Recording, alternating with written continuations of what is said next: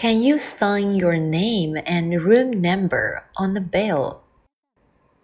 Can you sign your name and room number on the bill?